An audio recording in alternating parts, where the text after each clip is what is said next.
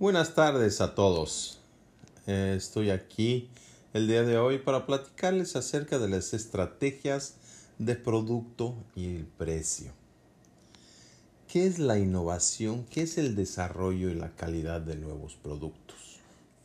La innovación de productos no consiste simplemente en ser nuevo o ser diferente. Se trata de crear nuevos productos que encanten a sus consumidores de tomar un nuevo camino que los consumidores quieran seguir.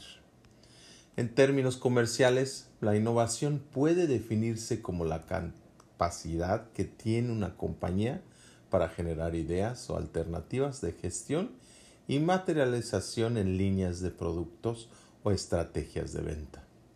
En este proceso juegan un papel muy importante la comercialización y la difusión de estas ideas.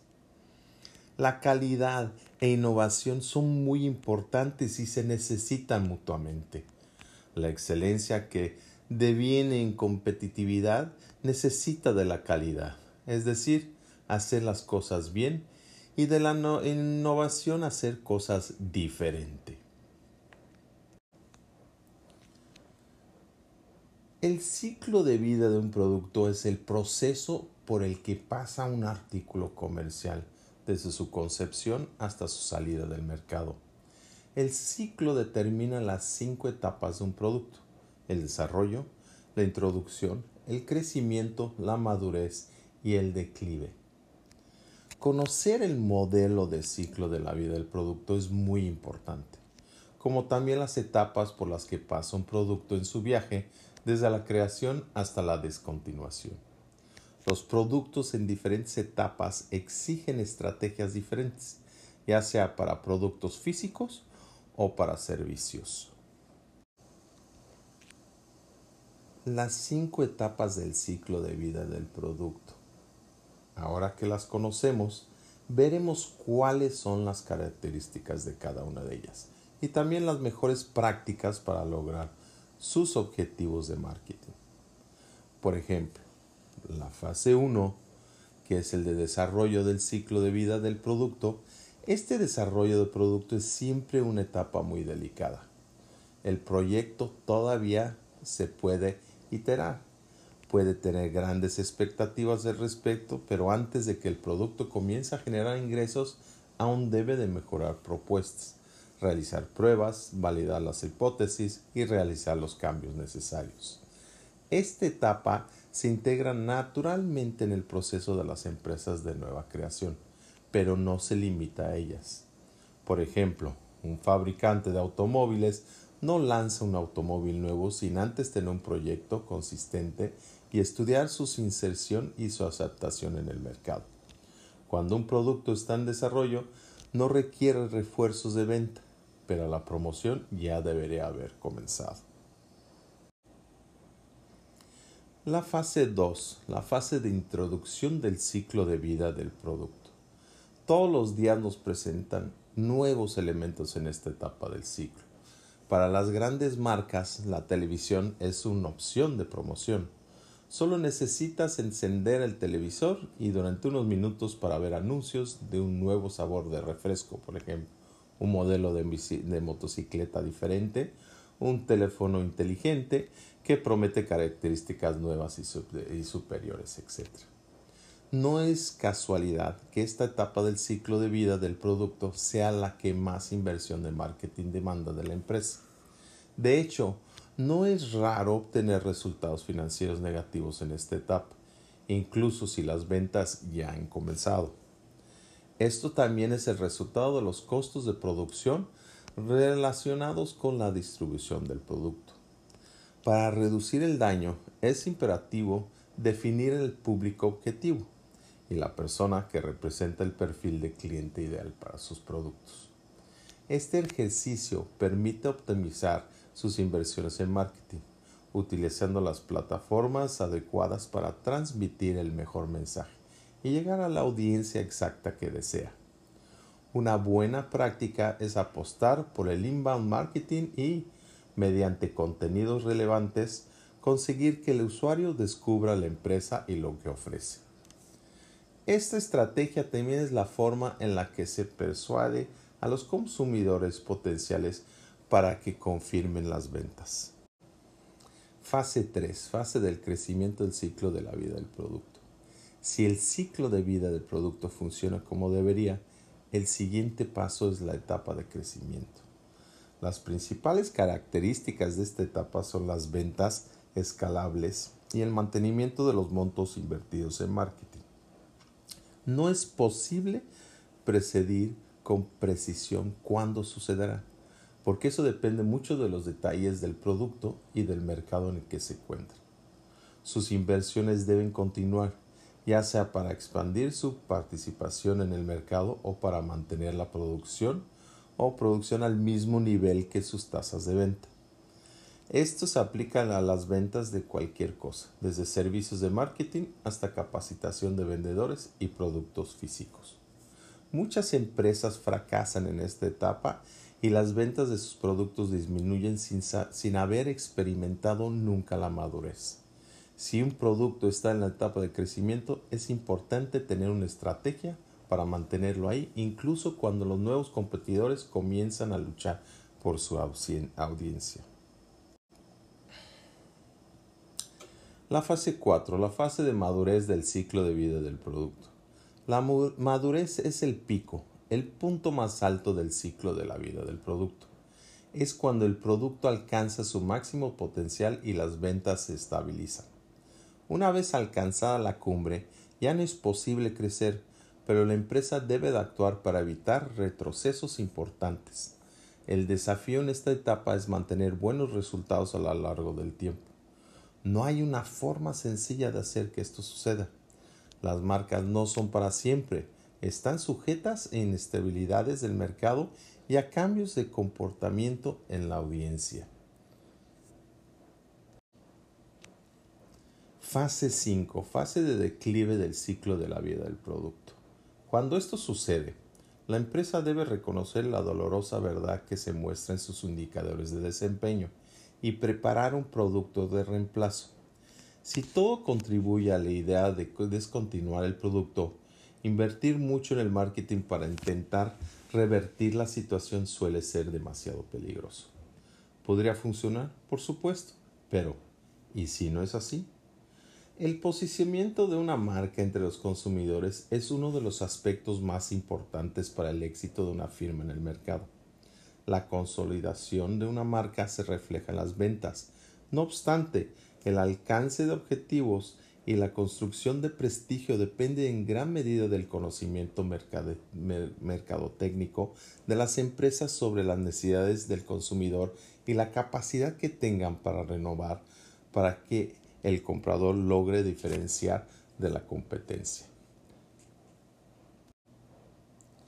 Los ocho puntos claves para consolidar el éxito de una firma son Número 1. Mayor valor.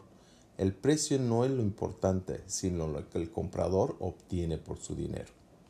Número 2. Relevante. La renovación constante de la firma determina su competitividad a través de los años. Por ejemplo, IBM con su imagen de un planeta más inteligente. Está en sintonía con el espíritu digital de los consumidores. El 3. Aprovechar la tecnología.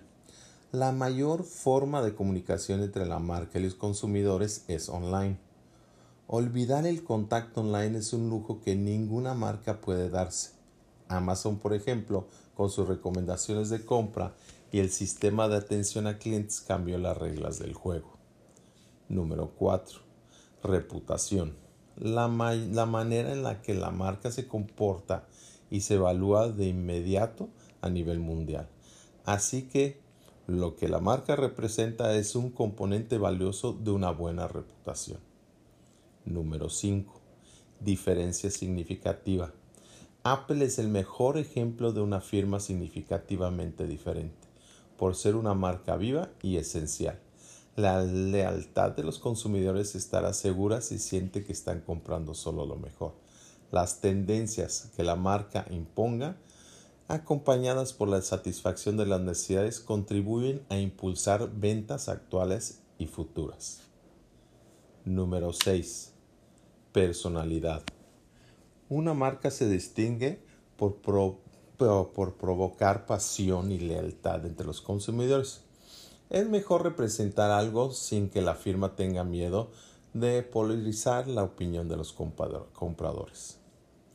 Número 7. Expansión local e internacional.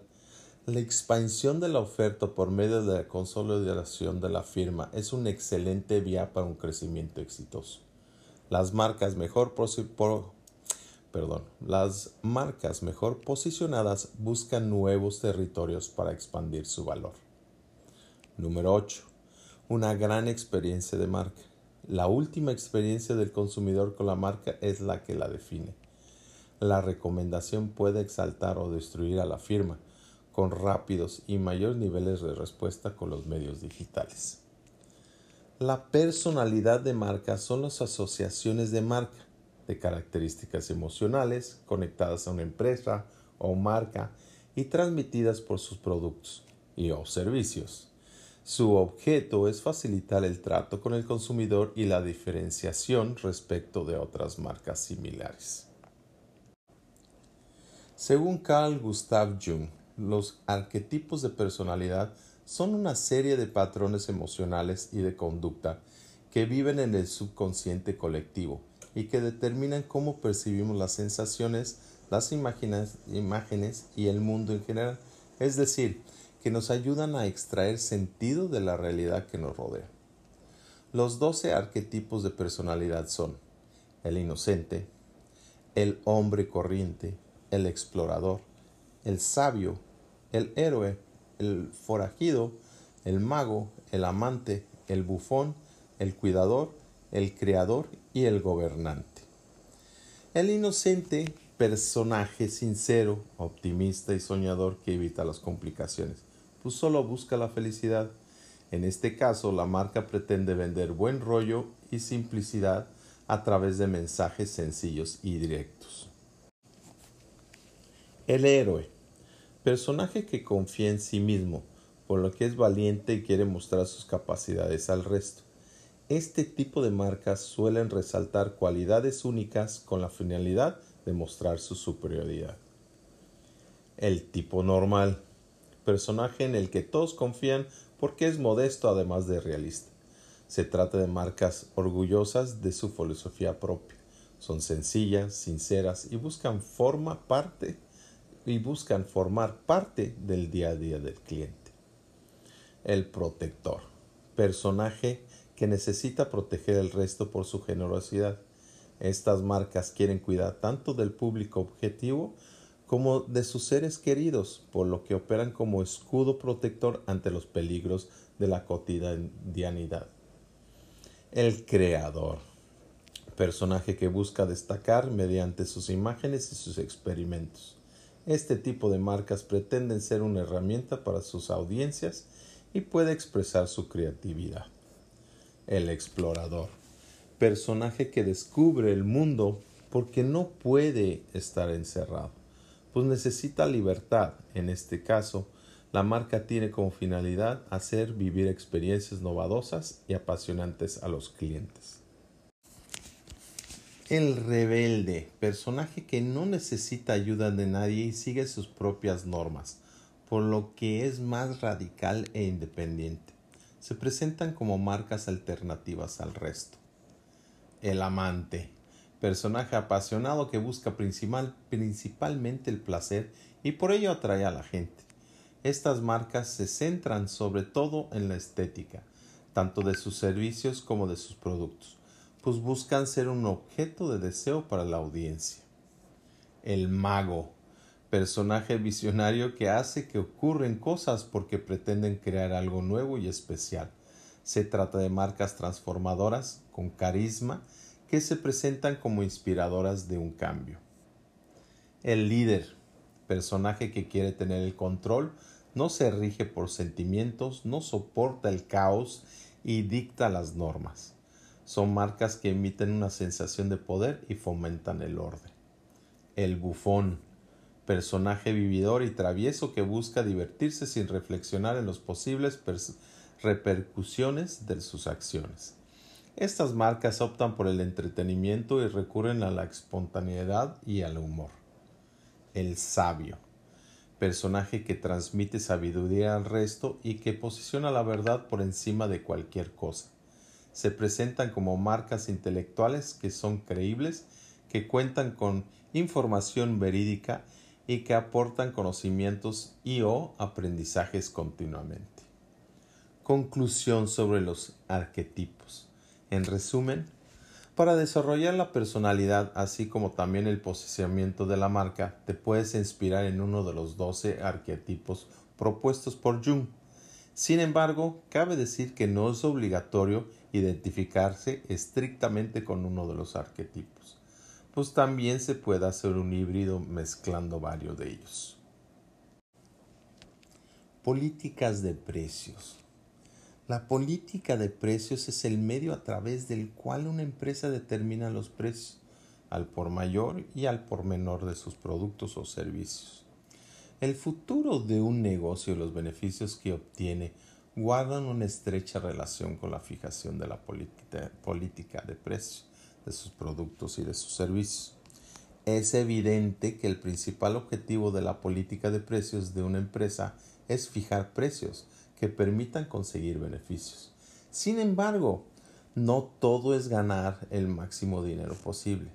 Todo ello afectará la fijación de precios en su organización. La estrategia de fijación de precios para penetrar en un mercado consiste en establecer un precio bajo para la introducción del nuevo producto, con el objetivo de impulsar las ventas y conseguir una participación en el mercado y obtener lucros de una forma muy rápida. Para realizar la fijación de precios de un producto se debe seguir los siguientes cinco pasos.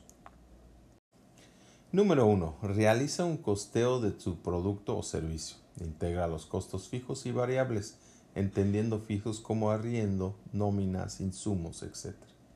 Número 2. Internaliza tu salario en el precio. Muchos emprendedores temen valorar su salario, pero recuerda, tu negocio no es una organización sin ánimo de lucro. Número 3. Identifica los productos o servicios sustitutos en el sector de tu empresa. Esto te permitirá hacer un análisis más detallado. Tomo esto como un parámetro, más no como la regla a seguir. Identifica los valores agregados que ofrece tu producto o servicio. ¿Qué la hace verdaderamente único? Número 5. Comunica bien el beneficio de tu producto o servicio. Pregúntate, ¿por qué los clientes deben comprarlo? Cuando tengas esta respuesta, transmítela al cliente por medio del empaque. He tenido la oportunidad de desarrollar más de 100 propuestas comerciales y se ha aprendido que más que el precio del servicio lo importante es el valor agregado del mismo. Sin embargo, no basta para tener un valor agregado. También es clave transmitir sus beneficios a corto y a largo plazo. ¿Cómo asignar un precio a tu servicio o producto? Pues una estrategia de fijación de precios es la forma de asignar un valor competitivo para un producto o servicio. Es uno de los integrantes más importantes para el marketing, ya que está enfocado en generar e incrementar los ingresos. A largo plazo, aquel será el factor que brinde ganancias a la empresa. Entender las condiciones del mercado y las necesidades insatisfechas de los consumidores, así como el costo que el cliente está dispuesto a pagar, es la forma de obtener el éxito al establecer una estrategia de precios para un producto o servicio. No olvides que la meta final de cualquier empresa es maximizar sus ingresos siendo competitivo dentro del mercado. Sin embargo, para alcanzar tales objetivos, necesitas asegurarte de elegir la estrategia de precios adecuada. Espero que esta información le haya sido de utilidad. Hasta luego, que tengan muy agradable día.